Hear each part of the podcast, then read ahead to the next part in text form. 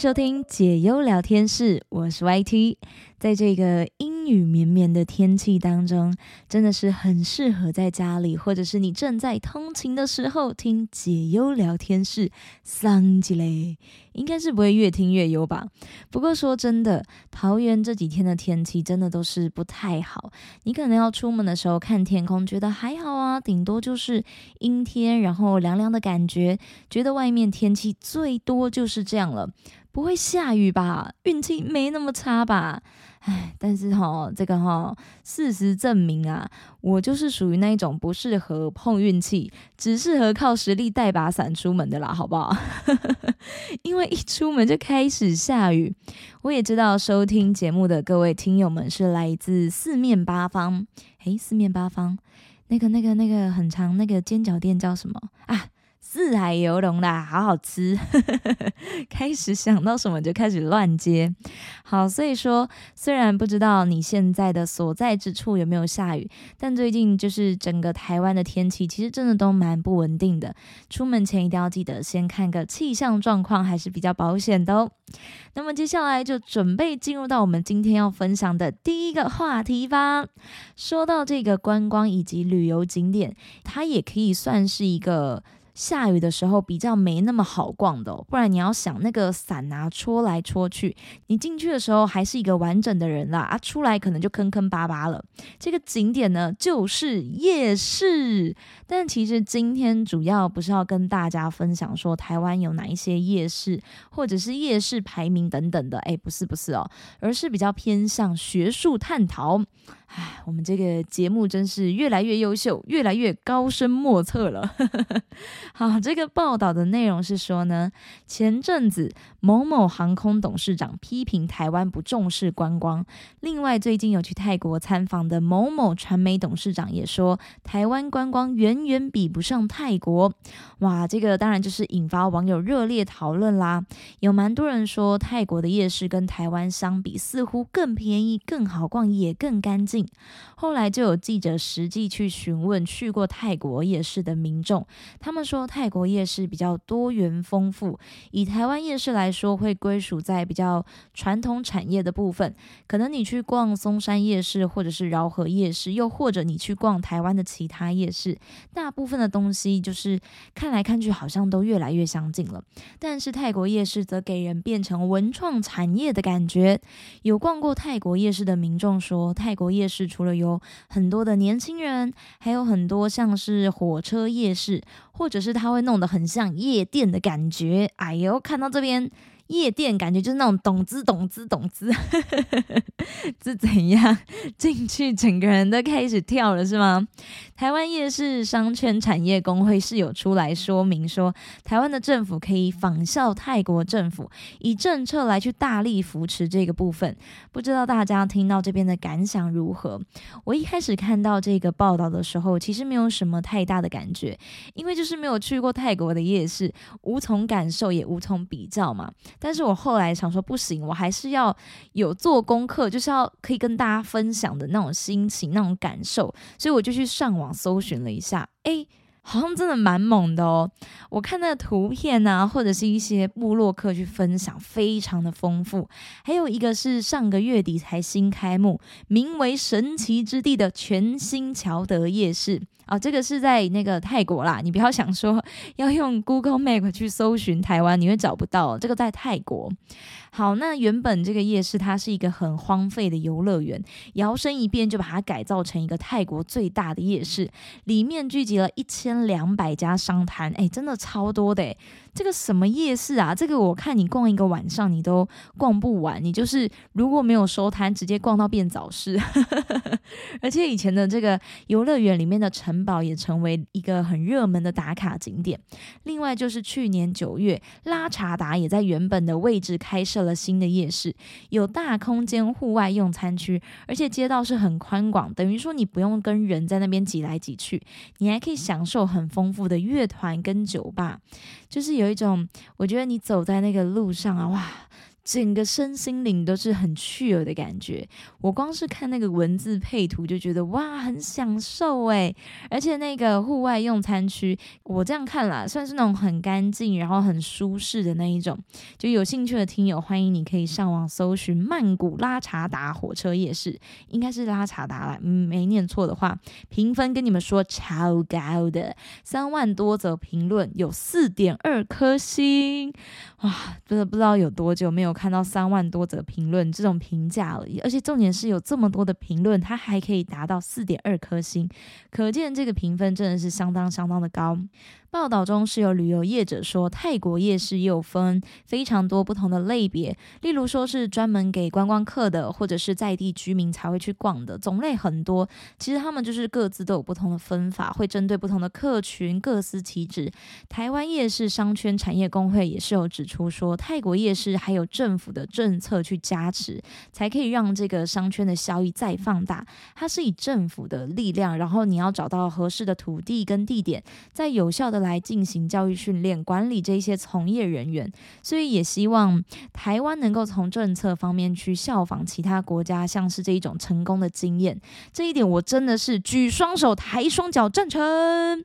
毕竟，比起你要去争论说两国的夜市，诶，到底谁的夜市比较好，不如你就是见贤思齐，去学习对方的优点，你才有更多成长的空间。看完真的是哇，我当下想说，做完功课，好想要去泰国逛一逛啊！我其实自己本身，我真的一定要分享，我就是一个超爱逛夜市的人。台湾各县市的知名夜市，我大部分都有去逛过了。呃，除了那个台东跟花莲以外，因为这两个东部是我比较少去的地方，但西部我真的是可以很自信的说，只要你讲得出来每个县市最大或者是数一数二的夜市，我应该真的都有逛过，就是。我脑中可能有时候记忆力不太好，但是大部分印象都还是在的。好，就是如果说有去那个县市的行程，我一定会安排要逛夜市，才有那一种到此一游的感觉。真的要推荐分享的话，我个人最喜欢的应该是台中的逢甲夜市。夜市的范围算是比较大的，然后摊位也比较多，你可以逛比较久。我没有很喜欢那一种，就是一个区块。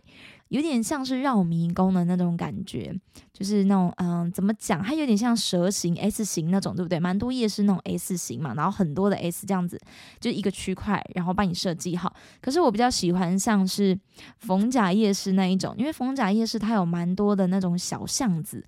我喜欢那种有小巷，还是安全的，安全的好吗？就我喜欢那一种，就是有支线岔开的感觉。我可能走这一条大路，但是走一走，走一走，我想说，哎，我好像对这个巷子里面的一些呃，不管是服饰或者是一些小吃摊有兴趣，我就是还可以再走进去。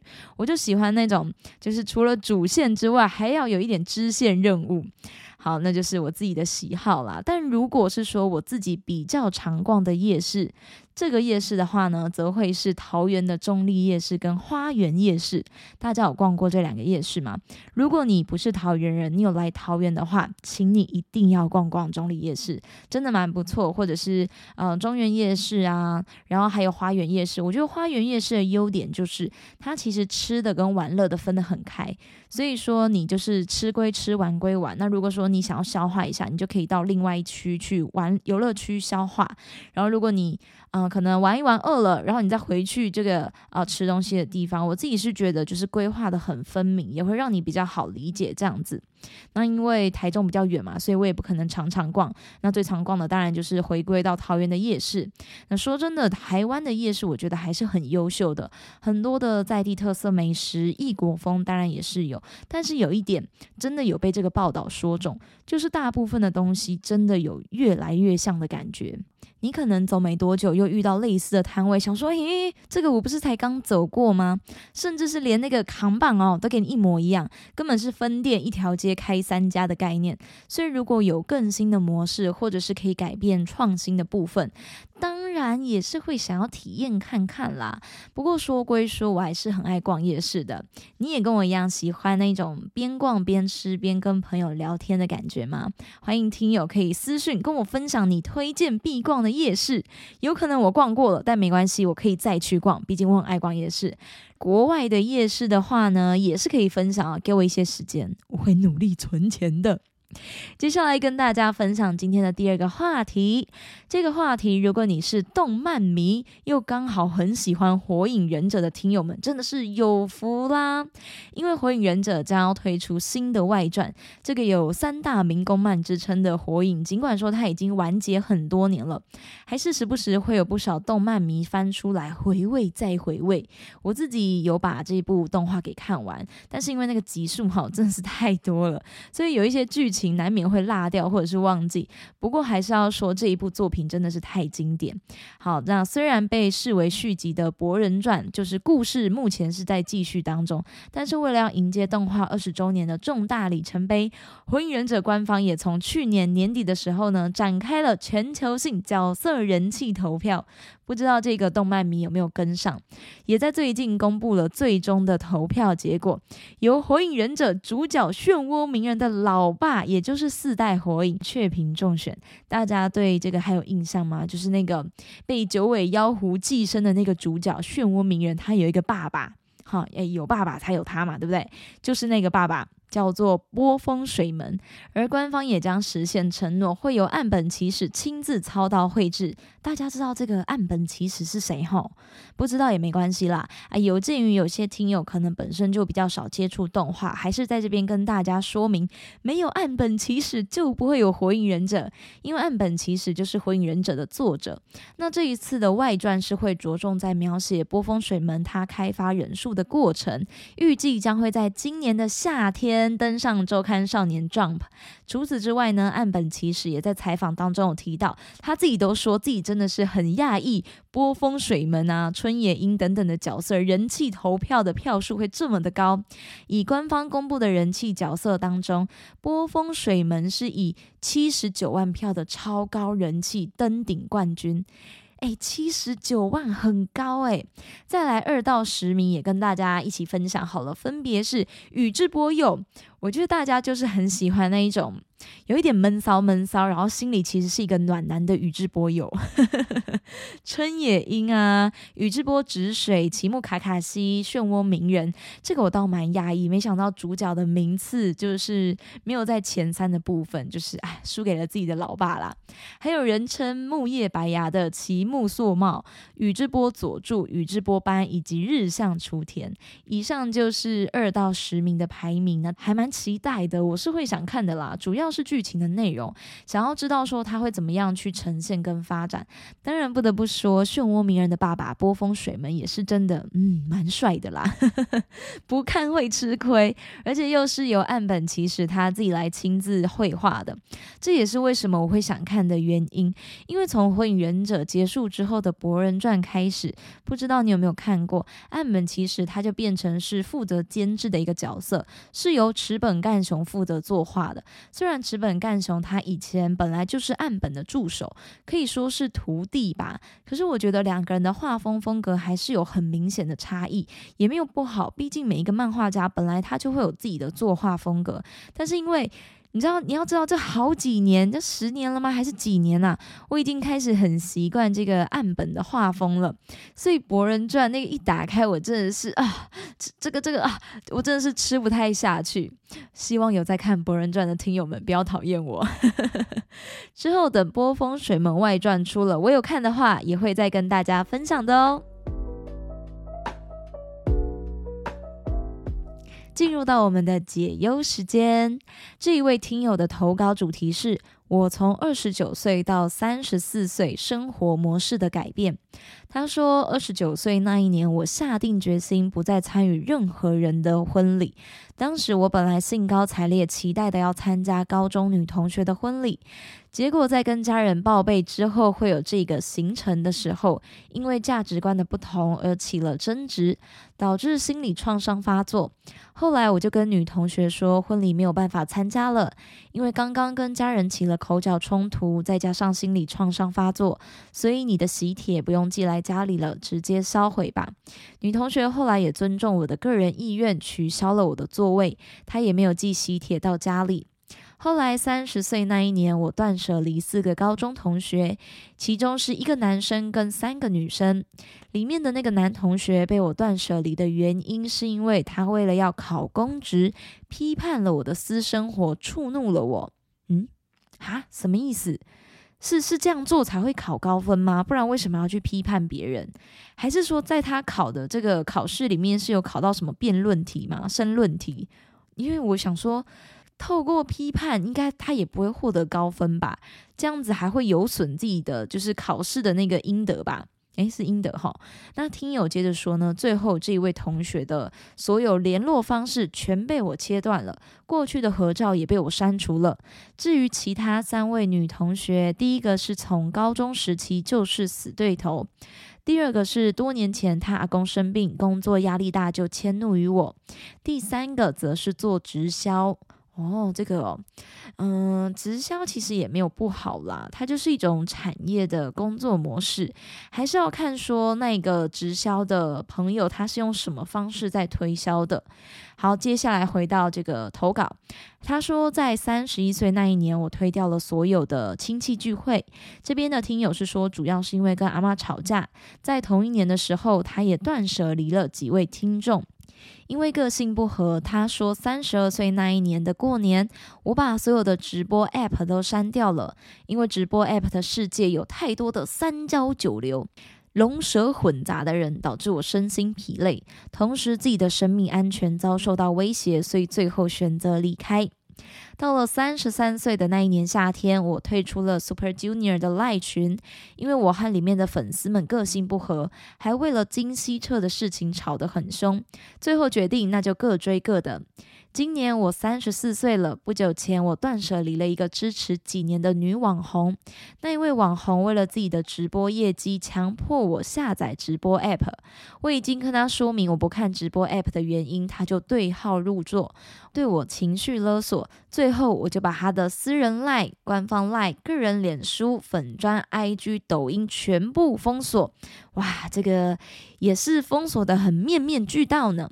他说，连同过去跟他的合照也一并删除，永久抵制。好，句号。以上就是这一位听友的分享，这个应该是他某一部分的人生缩影吧。而且是这个 断交方面的缩影，感觉得出来这篇文章内容的情绪，除了激动之外，还带有一些愤怒的感觉。只是我念的比较平淡啦，就是我在看这个文章的时候，其实我是可以感受得到这个听友的那个就是情绪在里面的啊。我是有大概把它润饰一下，然后才说出来跟大家分享。希望这一位听友在分享出来之后，心情上是有得到缓和以及。抒发啊，不用担心啦，我也没有润饰太多哈，就是只有大概有一些语句不顺的地方，把它顺一顺。那我这边在看完投稿之后，也有一些建议想要分享给这一位听友，也许你可以听听看，或许会有点不一样的想法。其实，在我们每一个人的人生当中，一定会有很多来来去去的过客，当然这些过客会不会转变成你的常客？就看你想要怎么去经营彼此的关系。不过，我觉得，即便你今天不想要把这个人留下，也尽可能不要在你们缘分的最后，是以仇家的方式将他赶出你的生命中，因为你不会知道说他有没有可能在往后的某一天成为你的贵人，或者是你们在其他的地方相遇。当然，如果是走在这个马路上相遇就还好啦，但是如果在职场上，可能就会比较麻烦一点。你也许会说，但我以后也没有想要。再跟他们联络，我们不会再碰面啦，等等的。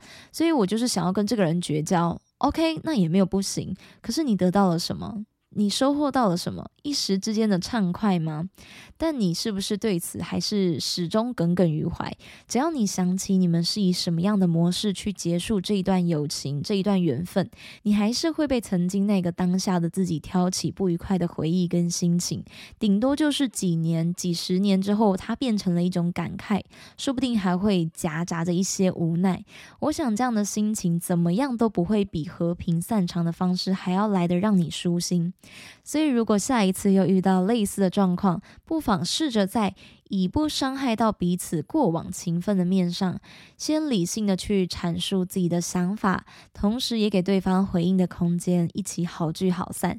下一次有缘见面的时候，就算不是熟人，那肯定也不会是仇人，对吧？还是希望听友们都能够逛街善缘啦。也很谢谢这位听友分享了自己从二十九岁到三十四岁交友部分的人生缩影。各位好听友们，不管是任何的疑难杂症或者是心情故事，都欢迎来信或者是私讯投稿。这里是解忧聊天室，一起来聊聊不必压抑你的心事。也祝福收听节目的你日日是好日。我们下集再见喽，拜拜。